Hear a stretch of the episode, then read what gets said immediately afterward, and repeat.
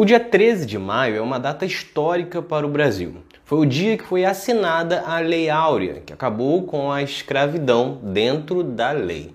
Porém, a história é contada como uma simples canetada tenha resolvido todos os problemas, o que obviamente não aconteceu. Neste episódio, você vai ver um pouco sobre o movimento abolicionista antes da Lei Áurea e como ficou o país após essa assinatura. É Pilatos lá na Bíblia quem nos diz. E também faleceu por ter pescoço o infeliz autor da guilhotina de Paris. Diferentemente do que é tratado, o abolicionismo não ocorre única e exclusivamente no dia 13 de maio de 1888 com a Lei Áurea. A data, inclusive, é sequer celebrada pelo movimento negro no Brasil, que em sua maioria interpreta como uma data para exaltar a princesa Isabel. Isso porque a abolição da escravatura foi um processo longo de muitos anos de lutas de movimentos abolicionistas no país que foram obtendo conquistas relevantes ao longo da escravidão, graças a uma série de personagens como Luiz Gama, que conseguiu, por exemplo, libertar mais de 500 escravizados.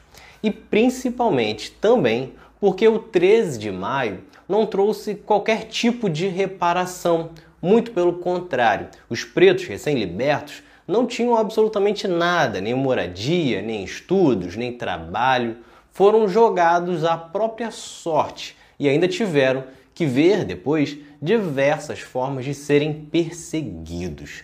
Após a abolição, o Estado buscou diversas formas de punir o povo preto, seja demolindo cortiços e abrigos próximos das regiões centrais, seja condenando aspectos da cultura como o samba, as religiões de matrizes africanas, a capoeira, entre outras coisas. Ou seja, formas de marginalizar o povo preto além do Estado também ter estimulado a vinda de imigrantes europeus para trabalhar aqui, reduzindo ainda mais as oportunidades de trabalho dos ex-escravizados, um claro processo também de branqueamento da população. Embora já existissem rebeliões e fugas ao longo de toda a história, todo o processo de abolição ganhou força ainda no século XIX com uma pressão externa, especialmente dos ingleses, que buscavam mais consumidores. E quem não tem salário não consome.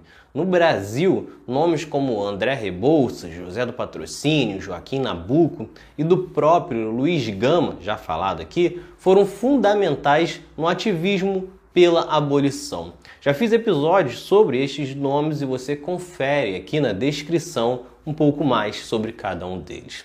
Ao mesmo tempo em que estas pessoas espalhavam a importância de uma abolição completa da escravidão, paralelo a isso existia um receio na elite de que ocorresse aqui algo similar ao Haiti, no qual lá a população escravizada se rebelou e conseguiu a independência do país. Em meio a toda essa discussão, diversas leis para reduzir a escravidão foram feitas, como a Lei Eusébio de Queiroz, Lei do Ventre Livre, entre outras. Aqui na descrição você também confere como foi cada uma dessas leis e o que elas fizeram. O debate então foi se aprofundando e em 1884 os estados do Ceará e do Amazonas aboliram a escravidão em suas regiões. Nacionalmente, havia uma disputa entre três grupos: os escravistas, que defendiam a manutenção da escravidão, afirmando que o país quebraria com a libertação, os emancipacionistas, que defendiam apenas a libertação, e os abolicionistas, que acreditavam que não bastava a libertação, mas exigiam a concessão de direitos aos ex-escravizados como uma forma de reparação e inserção na sociedade. Essa disputa acabou ganhando cada vez mais apoio popular com direitos a eventos para angariar fundos para entradas nas justiças para conseguir novas libertações ou até mesmo para financiar fugas de escravizados. A situação ampliou a discussão também no parlamento. Naquela altura, toda a América já havia acabado com a escravidão, restando apenas o Brasil que havia inclusive sido o que mais trouxe africanos para serem escravizados aqui cerca de 4 milhões e 900 mil. O processo, enfim, avançou, foi aprovado no parlamento e sancionado pela princesa Isabel. Ela chegou a ser festejada e até hoje muitos a tratam como a heroína dessa causa, porém ela teve uma participação bem lateral nessa história.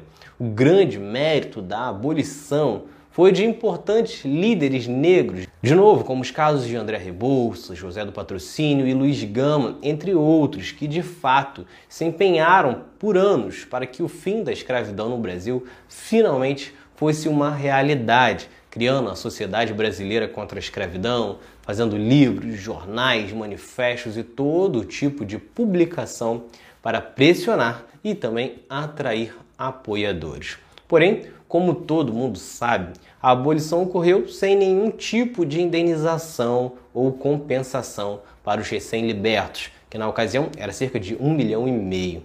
Todos esses recém-libertos não tinham absolutamente nada e precisavam buscar parentes já libertos para se estabelecerem ou então encontrar alguma forma de sobreviver, seja em barracos, cortiços, todos juntos, enfim, tiveram que correr atrás, tiveram que encarar uma forte resistência também para ter trabalho, pois muitos antigos donos escravizados se recusavam a pagar por seus serviços.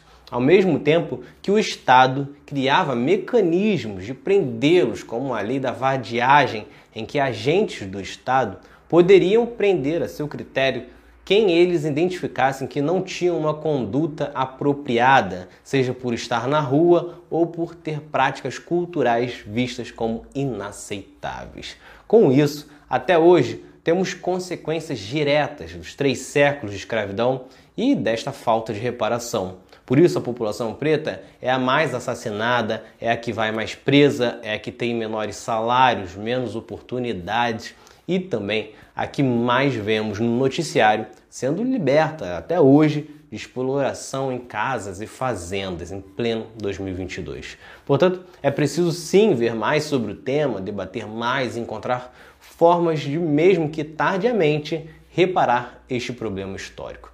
Aqui embaixo na descrição você vai conferir alguns dos episódios citados aqui e também as referências para este episódio.